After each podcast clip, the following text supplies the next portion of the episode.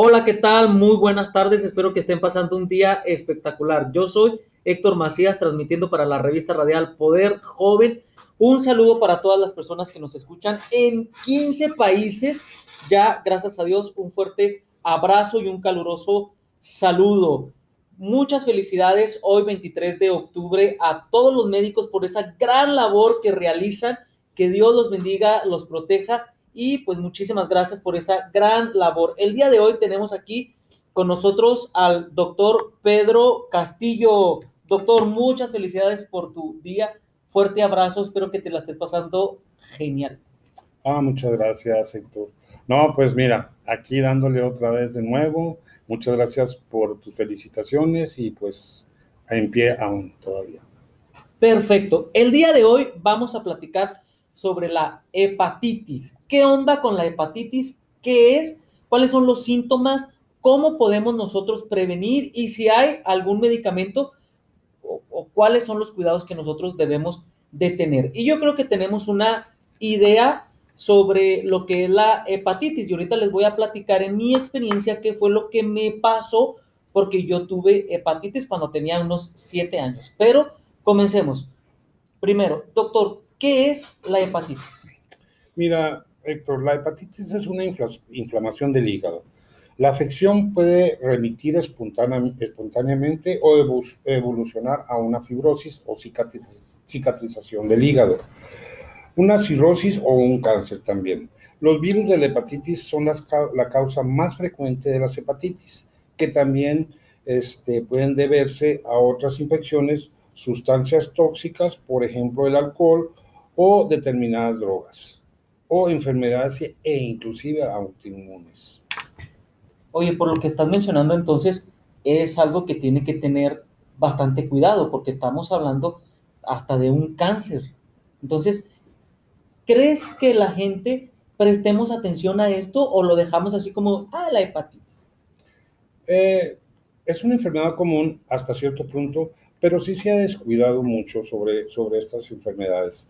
Eh, lo más importante es este, cuidar nuestro organismo, sobre todo porque el hígado pues, es el que procesa todo lo que nos entra al organismo, ya sea por medio de ingestión de bebidas o alimentos.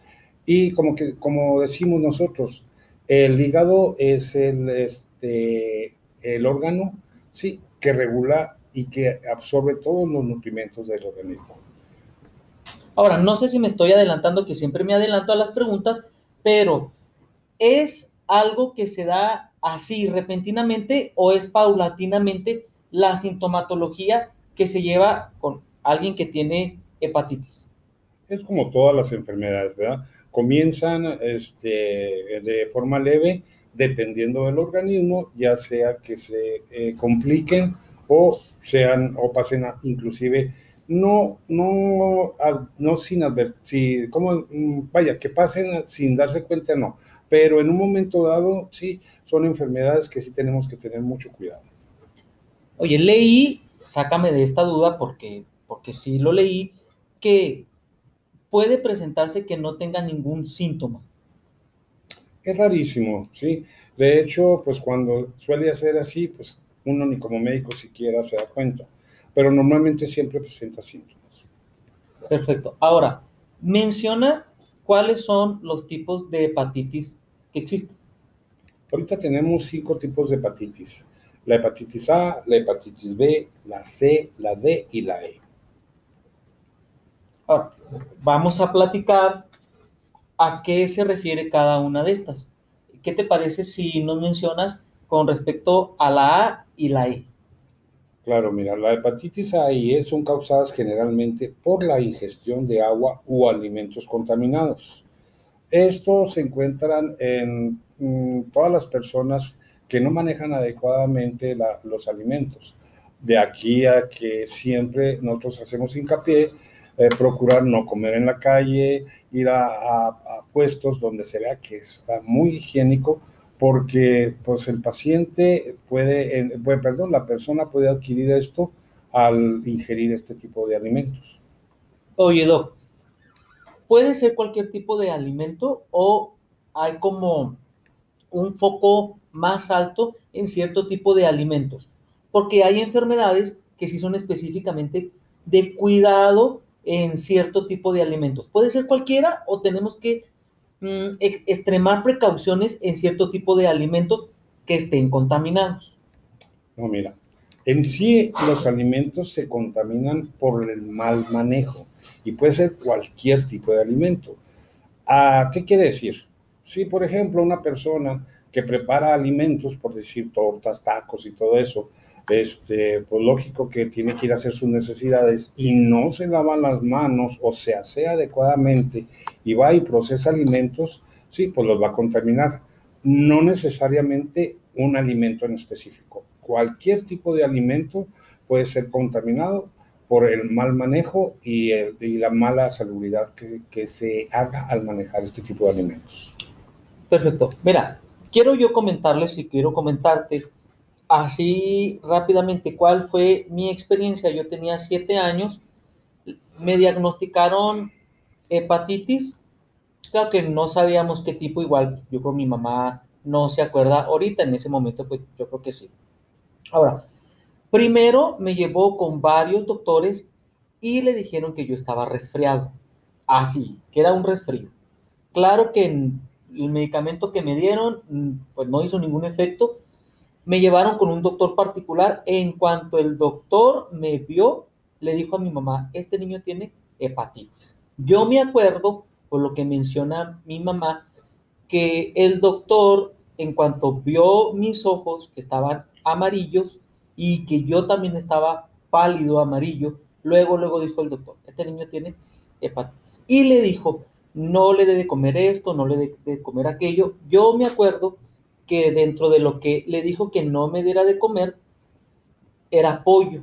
Entonces, antes de que entráramos a consulta, yo había vomitado el pollo que mi mamá me había dado de desayunar. Entonces ella no lo sabía. Ahora, me gustaría que platicáramos la sintomatología y cuál es, o sea, ahorita lo mencionamos, que yo me acuerdo, tenía siete años, que no me acuerdo más bien si hubo un medicamento o no hubo un, medicamento. Lo que sí me acuerdo es lo que le dijeron a mi mamá como una dieta. Y ahorita quiero que lo platiquemos. Yo, me acuerdo que me sentía bien débil. Pasé tres meses acostado, me levantaba y me mareaba.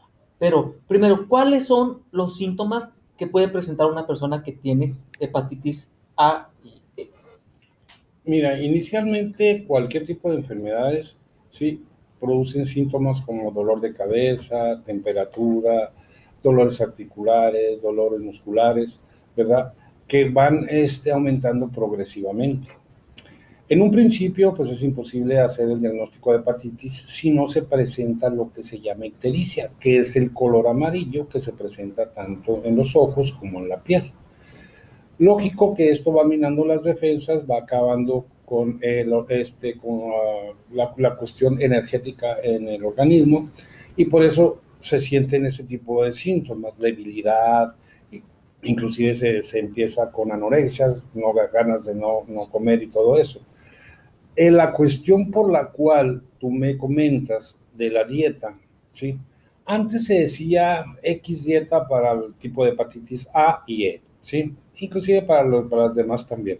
Ahora actualmente la dieta no es realmente el indicativo o tratamiento para eso. Lógico que si tú en ese momento que estás padeciendo la enfermedad traes temperatura, traes debilidad, traes náuseas, inclusive vómitos, no influye la comida, sino lo que está influyendo es de que tu organismo en ese momento se siente alterado. Por eso de ahí que se vienen inclusive las náuseas, los vómitos, pero no necesariamente por el alimento. Sí, te estoy hablando desde de hace 30 años. Entonces, claro que sí, a mi mamá le dijeron, esta dieta por tanto tiempo, y al pie de la letra lo siguió mi mamá. Yo me acuerdo que le dijeron, de lo que me acuerdo, ¿no? Mm, pan integral con mermelada y dulces, tenía que comer dulces, pero eran dulces americanos. Claro que a mí no se me antojaban a mis siete años, fíjate, no se me antojaban los dulces y mis hermanos terminaban comiéndose los dulces. Claro que mi mamá a fuerzas tienes que comer tienes que comer dulces? No, mira, como te he dicho, el hígado este, es, un órgano que cuando se ve afectado, sobre todo por, por, este, por este mal, pues hay que tenerlo en reposo, ¿sí? Ahora, se decía antes que las azúcares era lo que menos hacía que en un momento dado el hígado, funcionara, vaya, que fuera más difícil de, o dañarlo porque era más fácil de absorberse la, las azúcares. Hoy en día, pues se recomienda este, realmente una dieta blanda. ¿Por qué? Porque pues tenemos que hacer reposar al hígado, ¿sí? Aún así, este, pues los azúcares, pues siguen estando indicados, pero no necesariamente puro azúcares. No lo quiero decir, pero lo voy a decir. Experimentaron conmigo con los dulces, pero mira, gracias a Dios, pues estoy aquí. Ahora, ¿qué es lo más grave que puede presentar una persona con hepatitis A y E? Bueno, lo más grave es como todo, ¿verdad? Que si no se trata adecuadamente, ¿sí? si no se guarda el reposo que debe de tener el hígado e inclusive reposo también físico en la persona, el hígado se puede ver dañado y caer en cirrosis, que es rarísimo en la hepatitis A y en la hepatitis C. Lógico que cuando el hígado ya está en la etapa de cirrosis, pues ese hígado ya no es viable. Híjole, qué lamentablemente. Entonces ahí está la indicación, por favor, mucho cuidado con los alimentos que consumimos, muchísimo cuidado con las personas que consumen alimento en la calle. Claro que a partir de ahí cuidamos mucho esa situación y el agua que esté purificada, las manos bien lavadas. Ahora, doctor, ¿qué con los otros tipos de hepatitis? Mira, los otros tipos de hepatitis que existen son el hepatitis B, el C y el D. Se producen eh, normalmente, sí, ordinariamente por el contacto con humores corporales infectados. Son formas comunes de transmisión de estos últimos, la transfusión de sangre o productos sanguíneos contaminados los procedimientos médicos invasivos, como es el poner suero y no, y no este, llevar las normas de salud para poder, este, eh, ¿cómo se dice?, eh, poner estos, este tipo de, de, cuestiones en el organismo y que el equipo que se usa esté contaminado. En el, caso, en el caso de hepatitis B, la transmisión de la madre a la criatura en el parto este, es muy factible y también por contacto sexual. Oye, aquí se me hace algo alarmante eh, que mencionas por una transfusión de sangre. Entonces, estoy en riesgo en el caso de alguna operación que no se haya checado bien la sangre que me van a, a, a transferir. Mira, afortunadamente ahora está, hay muchos estándares y la sangre una vez que es donada, sigue muchos procesos precisamente para evitar de que esté contaminada con hepatitis B. De hecho, tú, Héctor, como ya tuviste hepatitis, tú ya no eres candidato a donador. Uh -huh. ¿sí? Entonces, antes de extraer la, sangre a cualquier paciente que va a donar, se le hace un chequeo médico, físico e interrogatorio eh, de ahí se tienen que descartar mucho tipo, muchos tipos de, de, enfermedades y si tú en un momento dado tienes algún tipo que pudiera dañar o transmitirse por medio de una transfusión sexual, pues serías una persona no apta para, para este, ser este, sanguíneo transfusión. Sí, lo que, lo que me mencionas de que ya no soy candidato para donar sangre, esto siempre lo, lo he sabido. Entonces, cuando, cuando han requerido donación, dona, que done sangre, este, sí, lo tengo eso bien, bien presente. Ahora, ¿este tipo de hepatitis es más agresivo que el A y que el E o, o va paulatinamente? ¿Cómo, ¿Cómo es la diferencia en la sintomatología? La sintomatología es la misma. Lo que varía es el medio de transmisión. Como te digo, las dos primeras A y E son medio, por medio de, de este, eh, alimentos contaminados, agua, etc. Esto otro, como lo mencioné, ya son con fluidos corporales, por transfusiones sanguíneas contaminadas, por material quirúrgico contaminado, ya es otro tipo de, este, de, de, de que se transmite este tipo de hepatitis, lo que es la hepatitis B. La hepatitis C ya es más aguda y esto es más bien por medio de materiales tipo este, jeringas contaminadas que las usan muy comúnmente los drogadictos, inclusive por transmisión sexual, este, exclusivamente. Entonces no es como tan común que una persona pueda estar o pueda ser infectada con hepatitis del tipo B, C y D, a menos de que presente, por ejemplo, estas situaciones de usar jeringas eh, contaminadas, este, una transfusión de sangre con sangre que esté contaminada o una relación sexual con alguna persona que tenga hepatitis. Así es. Este tipo de último, estos últimos tipos de hepatitis es únicamente por contaminación sanguínea y por, este, te digo, eh, humores corporales de, personas que estén infectadas. ¿sí? Y pues sí, lamentablemente este tipo de hepatitis, ¿sí? tanto la hepatitis B como la C, pues ya son enfermedades más graves. La hepatitis B, sí, afortunadamente ahorita este, hay medicamentos antivíricos que podemos en un momento dado este, indicarles al paciente y poder sacarlos adelante. La hepatitis C es la peor, sí, porque lamentablemente muchos pacientes no responden adecuadamente al medicamento, vaya hay rechazo inclusive, y puede caer en la condición más grave que es la cirrosis. Una vez que tenemos cirrosis hepática, lamentablemente, sí, ya no hay, ya no hay vuelta atrás. Imagino que ha de variar el tiempo en el que empieza a tratarse una persona para que, para que se cure o para que ya no presente eh, esta sintomatología. Pero habrá como un estándar en, en un tiempo yo me acuerdo que yo estuve como tres meses, así mal, muy, muy mal. ¿no? Igual a lo mejor pudo haber sido más tiempo, pero eh, ¿existe como un rango?